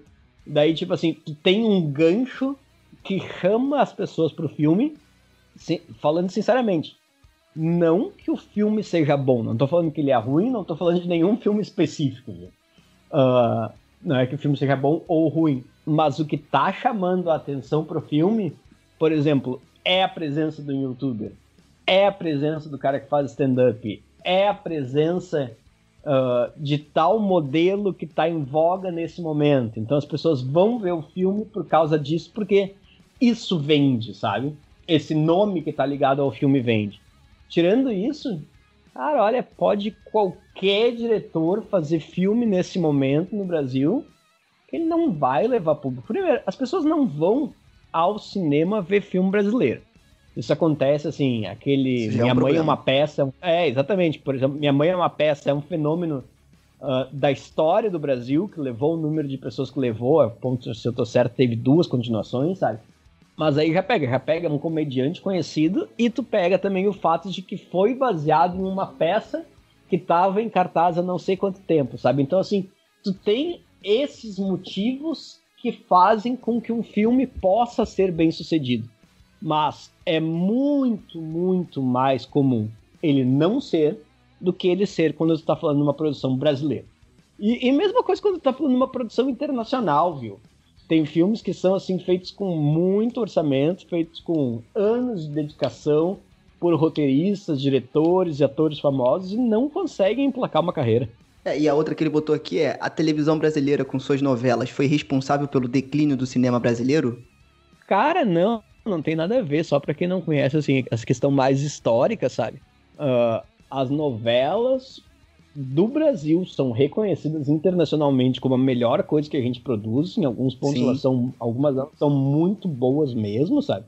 Não é uma coisa que eu assisto porque eu não gosto, mas Algumas são muito boas e tem uma alta qualidade de produção, um alto investimento. Algumas vão filmar no exterior e tem assim atores que muitas vezes nenhum filme vai conseguir ter, até pelo tipo de investimento que tem, sabe? Mas assim, durante anos o Brasil ficou sem fazer filme, aproximadamente uns 10 anos mais ou menos. O Brasil não teve produção, porque a, produção em muitos países, tá? Tirando vamos dizer, Estados Unidos e Índia, que são os dois lugares que tem o que a gente pode chamar de indústria cinematográfica, os países não, não têm uma indústria. O que é uma indústria? É uma coisa que se mantém. Ela produz uma coisa com determinado valor e essa coisa não só se paga, mas traz um lucro que permite que mais coisas sejam produzidas, tá? Isso é uma indústria. Ponto. a produção de cinema brasileiro sempre foi muito ligada a investimentos estatais, fossem eles públicos, através de editais de investimento de dinheiro público, ou privados, através da isenção de imposto. Existia no Brasil uma coisa chamada Embrafilme, tá? Isso vai ser até o final da década de 80, não sei dizer de quando a quando foi. Tá? É do governo Collor. É, não, é, mas era antes já. A Embrafilme. Não, a Embrafilme acaba no governo Collor. Ah, acaba no governo Collor, isso. Ela foi criada em 1969 e ela foi, como, como o Matheus falou agora, até o governo Collor, tá?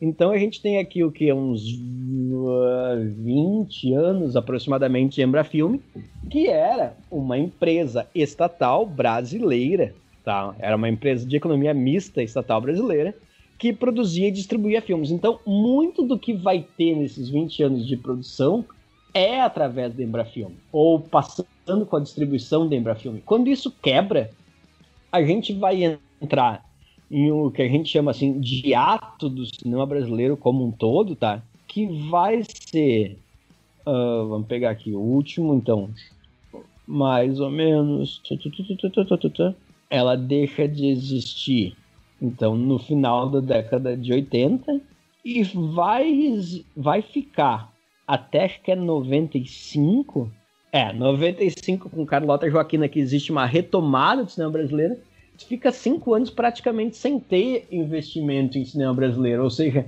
isso não tem nada a ver com as novelas, porque as novelas existiam no Brasil desde a década de 60, 70, sabe? Então não tem nada a ver, tipo, desconectem novelas de cinema no Brasil. E muitas vezes até ao contrário. A novela é o que vai salvar o cinema brasileiro, porque muitas vezes tu precisa de investimento de próprios filmes que foram feitos com dinheiro estatal. Ou seja, uma Globo Filmes da vida vai ter que pagar muito imposto, por exemplo, sobre o sucesso do. Acho que era Se Eu Fosse Você. Aquele que também teve uma ou duas continuações aí com, com a Glória Pires e o Tony Ramos.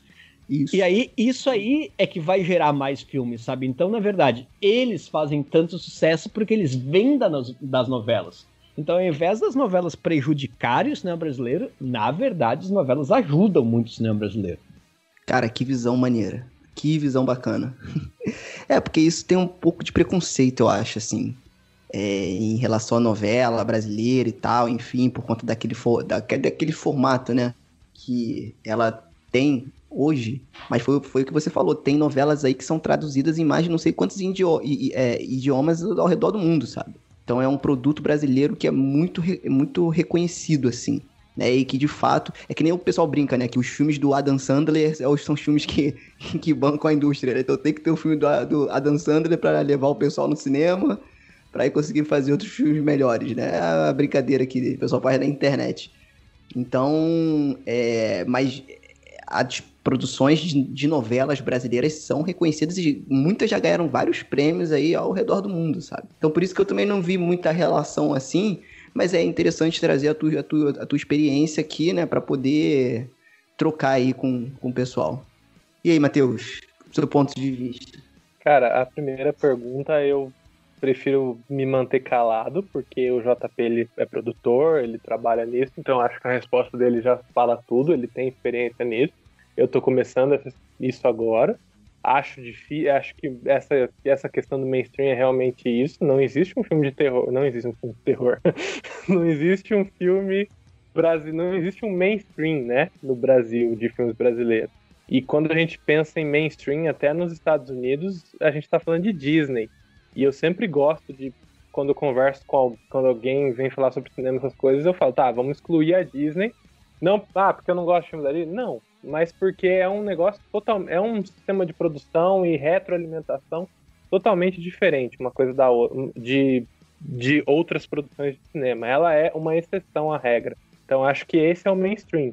Então é, não acho que é um problema não colocar um filme no mainstream. Não é uma coisa. Se você quer ser produtor, se você quer ser diretor de cinema, é, eu acho que é só mudar as expectativas. Você não vai fazer um filme que vai ganhar de um filme do Adam Sandler ou da Marvel no cinema, sabe? Então é uma questão de produção, de quanto dinheiro é nisso, de marketing, etc. Não é uma questão de qualidade. Também não estou falando se os filmes da Disney são bons ou ruins, os filmes do mainstream são bons ou ruins. Eu acho que ano passado a gente teve um filme brasileiro que, de certa forma, chamou bastante atenção, que foi o Bacurau. Talvez pelo sucesso internacional primeiro e depois veio no Brasil. E ele tinha uma questão de cinema de gênero que flertava com a ficção científica, com o o horror, a ação, então talvez isso fez com que as pessoas fossem assistir o filme O Bacurau, ele teve essa popularidade. Não vou saber explicar o porquê, então eu prefiro não comentar sobre essa parte do mainstream. Sobre a parte do cinema brasileiro e novelas, é... já foi dito tudo que está correto, segundo o que eu conheço, o que eu já li. É...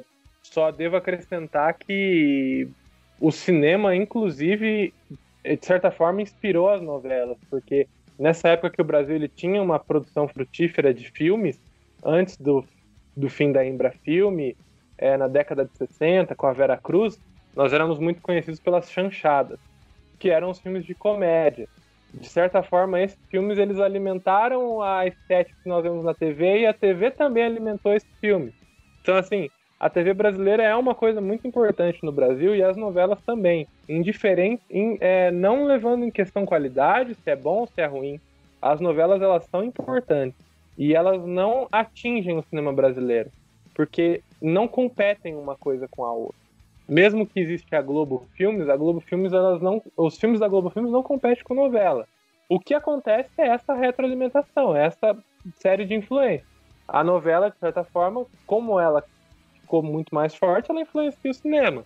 Na questão dos atores, na questão da comédia. O Brasil ele é conhecido por fazer comédias no cinema, desde a chanchada, desde a pornô chanchada também, que foi com a boca do lixo, que talvez tenha sido um pouco o, uma indústria brasileira, chegou mais próximo de ter, um, de ser uma indústria baseado nisso que o JP explicou de o que é a indústria. Sobre declínio do cinema brasileiro, é, são, não é uma questão de conteúdo, não é uma questão de TV, é, são questões políticas na época. O Brasil acabou com a no governo Collor a Embrafilme foi finalizada, foi eles fecharam a Embrafilme, também fecharam a, a, é, os incentivos, os editais, os incentivos, as leis de fomento na época do governo Collor, que chegou uma uma mentalidade mais liberal em tratar o cinema, de investimentos de fora. A gente sabe também que existe uma colonização dos filmes norte-americanos, isso acontece no mundo inteiro, da entrada deles, e não dá para competir justamente por causa dessa questão de eles estarem mais nas salas. Não é uma questão de qualidade, também não é. É uma questão, assim, de. dos Estados Unidos ter conseguido colocar os filmes dele no mundo inteiro. Esses filmes mais populares, esses filmes com mais orçamento. Então teve essa concorrência também. Teve o fim da Embrafilme, o fim da, do, dos incentivos sociais, dos, incentivos, dos fomentos, das leis de incentivo para o cinema. A Boca do Lixo ela também acabou, muito por causa do, da saturação de conteúdos, que na época surgiu o VHS, o vídeo, então as pornochanchadas elas perderam espaço para o filme pornô, que na época agora estava em casa, as pessoas tinham esse acesso que a ideia da, do conteúdo da porno chanchada levava as pessoas ao cinema. Então teve essa popularização do vídeo que também acabou com a boca do lixo. Então teve esse declínio na boca do lixo na época, que ajudou a esse, abre aspas, declínio, fecha aspas, do cinema brasileiro. Que aí a gente chegou nessa época da década de 90 em que teve zero produção de filmes. Chegou a zero na época a produção de filmes no Brasil. Depois, com o governo do Itamar, já no próprio governo Collor, surgiu a Lei Rouanet, é, porque eles viram que não deu certo essa nova ideologia para a economia do cinema. Então aí surgiu a Lei Rouanet, surgiram outros incentivos de fomento, como a Lei do Audiovisual, a ideia do Condecine, do Fundo Setorial, começou a, sur... a ideia do Fundo Setorial surgiu depois dessa época, nessa época também, que é o Fundo Setorial. Todo o dinheiro que o Brasil é, arrecada com o cinema, uma porcentagem desse dinheiro é mandada para esse fundo setorial. É desse fundo que a gente tira o dinheiro para continuar produzindo outras obras. Então, essas leis de fomento surgiram depois na década de, no final da década de 90 para trazer a indústria do cinema de volta, para trazer, não, indústria não, para trazer o cinema de volta, a produção de cinema de volta, que foi a época da retomada. Aí hoje a gente tem uma outra, é, um outro período do cinema brasileiro em que está sendo produzidos filmes, com a Globo Filmes, as comédias. De certa forma, nós temos aí os filmes produzidos independentes, que acabam chegando nos cinemas, alguns deles. É, medidas afirmativas como a própria do Cinemark, que todo mês, antes, né, antes da pandemia, todo mês tinha um filme brasileiro que passava num determinado dia. Então, assim, é, até mesmo eu acho que essa ideia de declínio do cinema brasileiro é um pouco equivocada, porque ele aconteceu nessa década de 90 e desde então o cinema ele tem tentado. Mas assim, de novo, não é uma indústria, não é não há essa até acho que não há essa vontade de construir uma indústria, mas o cinema brasileiro existe da forma dessa forma. E o que acontece nos Estados Unidos e como a própria Índia também, que o JP comentou, são exceções dessas indústrias fortes e poderosas. Ela está começando a surgir um pouco na China, que também, para tentar lutar contra a colonização americana cultural, isso de cinema, do cinema entrar na China, eles fizeram um tipo de processo panasiático de produção de filmes, que é muito parecido com o cinema americano, muito parecido com a ideia do cinema americano de filmes de grande orçamento, com grandes estrelas. E isso é, isso é até uma questão interessante. Os grandes. É, atração para filmes é atores, sabe? Isso aqui no Brasil é o que o JP comentou que pode configurar um filme grande. E a novela é uma produtora disso. A novela produz grandes estrelas para serem, serem selling points em filmes. Então, é isso. O Brasil ele não enfrenta nada diferente que os outros países. E nós temos sim produção cinematográfica. Ela, esse declínio ele já foi há algum tempo. Antes disso, inclusive, antes desse declínio, também a gente tinha muitos filmes sendo feitos, como Da Polga do Lixo, a própria Embrafilme, Chanchado. Então, assim, eu gosto sempre de trazer essa ideia de que o cinema brasileiro ele existe e tá aí, entendeu? São esses motivos que fizeram ele ter essa caída. Mas que hoje isso não acontece mais, ele tá subindo. Não igual aos Estados Unidos, é sempre bom ressaltar isso e nem vai ser, porque são coisas diferentes.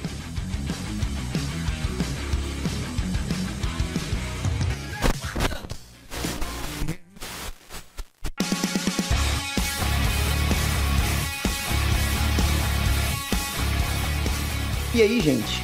Indo pro nosso bloco de encerramento aqui, né? Queria agradecer mais uma vez o JP aí por participar, por trocar um pouco da experiência dele com a gente. Mais uma vez o Matheus também, que tá sempre aqui trocando as suas experiências como re realizador de cinema independente, é, com todo mundo que está ouvindo aqui.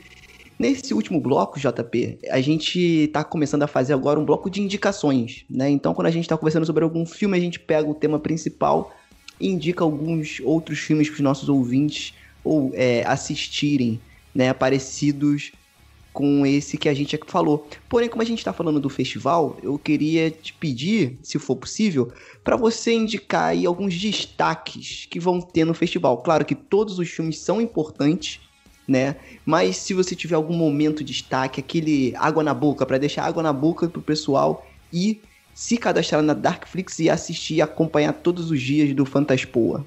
Então, cara, eu acho assim que festival, como as pessoas talvez não conheçam e vão ter esse primeiro contato, elas vão ver que ele é super completo, sabe? Como a gente falou antes, são mais de 100 filmes, para ser exato, vai ser uns 140, mais de 130, sabe? Então, assim, tem algumas coisas que eu acho que podem ser mais interessantes para os fãs da Darkflix, aqui para os ouvintes do programa.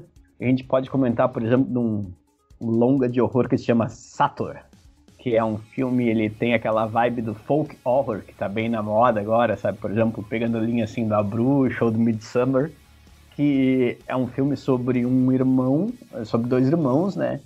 Que a avó deles está ficando demente, assim, tá perdendo a cabeça mesmo, tá ficando senil, e eles são visitados por um espírito da floresta que se chama Sator, que está coordenando todo mundo que está pela floresta. Esse é um filme que eu acho que é bem a vibe, assim, que o pessoal da plataforma vai curtir. Outro filme que a gente pode comentar é o Barry Fritado, que é um filme sul-africano sobre um cara que ele é um viciado em drogas, um junk total, assim, sabe? E aí uns aliens fazem uma invasão aqui na Terra e eles abduzem um corpo e acabam abduzindo o corpo dele. Então, o que, que esse alienígena que não fala nada, né? Ele não fala nossa língua, ele não entende. Que ele acha que é a coisa certa, assim, passar o maior tempo possível bêbado e drogado com o maior número de drogas possível. Então, tu tem um alienígena que acabou de abduzir o corpo de um junkie, que passa o filme inteiro tendo experiência com drogas, com orgias, com as coisas mais loucas que vocês possam imaginar, assim, só que tendo as características de um alienígena. Tipo, ele tá num corpo humano, mas ele, por exemplo, pode alongar o seu corpo, ele pode ficar super forte. Tudo isso com o efeito dessas drogas que ele usa sem parar. Então, assim, é um filme que as pessoas dificilmente vão esquecer, sabe? Tem um filme argentino que a gente pode comentar, muito interessante, que se chama Tóxico, que é um filme que fala sobre uma pandemia. E o cara inventou esse filme da cabeça dele cinco anos atrás. E ele foi trabalhando o filme. O filme era um que teria sua premiere mundial aqui no Fantaspoa. Vai ser a primeira vez que ele é exibido fora da Argentina. E ele trata exatamente sobre um momento do mundo no qual as pessoas param de dormir. As pessoas não podem.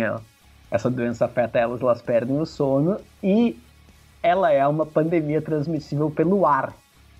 Ou seja, exatamente como a gente está vivendo durante o filme inteiro, as pessoas que estão respeitando a quarentena e o isolamento estão usando máscaras. Então, assim, o nível de visão que esse cara teve sem ter ideia que era um filme de ficção científica total e que acaba se tornando prático, quase um documentário do que a gente está vivendo é incrível, sabe? E ainda tem o fato lá dentro que a pessoa não pode dormir, né? uh, Muito uh, bom. Aí a gente tem mais dois só para fechar. Um que é o Butt Boy, que é um filme norte-americano. Como é que eu posso tentar dar uma sinopse muito pequena desse filme para o pessoal ficar curioso? É assim, é um cara que ele acaba descobrindo que ele tem muito prazer em enfiar coisas dentro do seu corpo através da sua bunda, por isso que o filme chama Butt Boy. Só que, inclusive, ele passa a ter capacidade de enfiar qualquer coisa que vocês possam imaginar lá dentro, inclusive pessoas. Então, é um filme de um cara lidando com sua dificuldade de, de lidar com seus hábitos que lhe dão prazer, por assim dizer. E é um filme que as pessoas nunca vão esquecer porque é muito bacana, sabe? Só que a diferença, eu, eu falando para vocês, vocês devem imaginar que é uma comédia ou coisa assim, mas é um filme policial extremamente sério que trata essas coisas que estão acontecendo como se fosse um episódio tipo do Miami Vice, sabe? E aí a gente pode finalizar essas dicas com um filme de terror do Paraguai. Primeira vez que um filme de terror é feito no Paraguai, ao mesmo tempo é o primeiro filme que é feito por uma mulher nesse país, sabe? Então, assim, é uma coisa muito bacana que a gente está falando assim.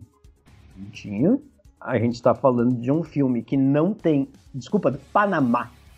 É a primeira vez que um filme de terror é dirigido no Panamá e ele é dirigido por uma mulher. Ou seja, pouquíssimos filmes foram dirigidos por mulher no Panamá e muito menos de horror, sabe? Então a gente tem as duas coisas ao mesmo tempo.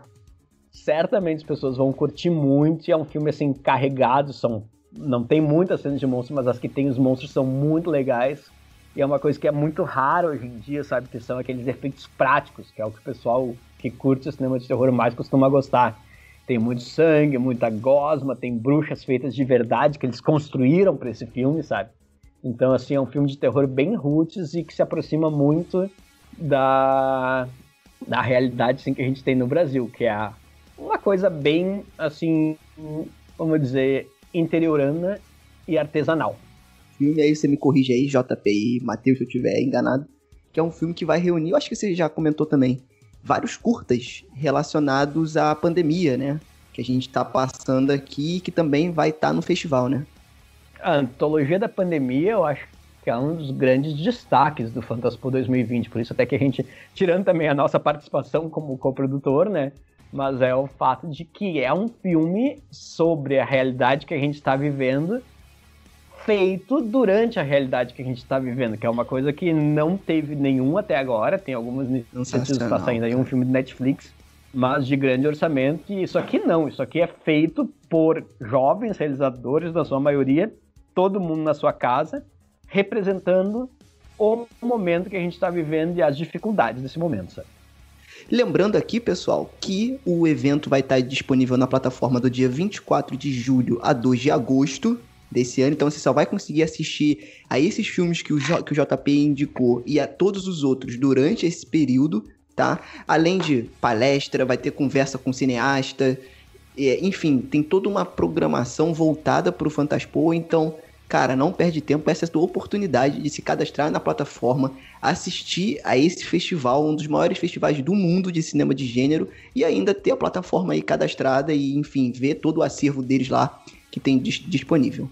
Mais uma vez, JP, brigadão por ter participado, cara, por ter topado essa conversa, foi muito bacana, porque além do festival, a gente falou de projetos nesse momento, né, pra galera que tá aí em casa. Então é isso, siga em frente com seus projetos, não botem na gaveta, tá? porque depois de muita luta, tem as conquistas. Né? Eu sei que pode parecer um papo meio de coach, acredite nos seus sonhos, mas é. E aí a gente tem uma prova viva aí do Fantaspo com o JP e com o Matheus também, que conseguiu botar o curta dele lá nesse festival é, importantíssimo aí para a indústria, né? Então é isso, galera. Muito obrigado. Muito obrigado a você que ouviu até aqui. Não esqueça de compartilhar a palavra com todo mundo. Indique o podcast para o seu coleguinha aí pelo WhatsApp, enfim. Lembrando que nós estamos aí no Spotify, no Google Podcasts e em todas as plataformas de podcasts que tem por aí pela internet de meu Deus. Falou? Valeu, um abraço e até a próxima.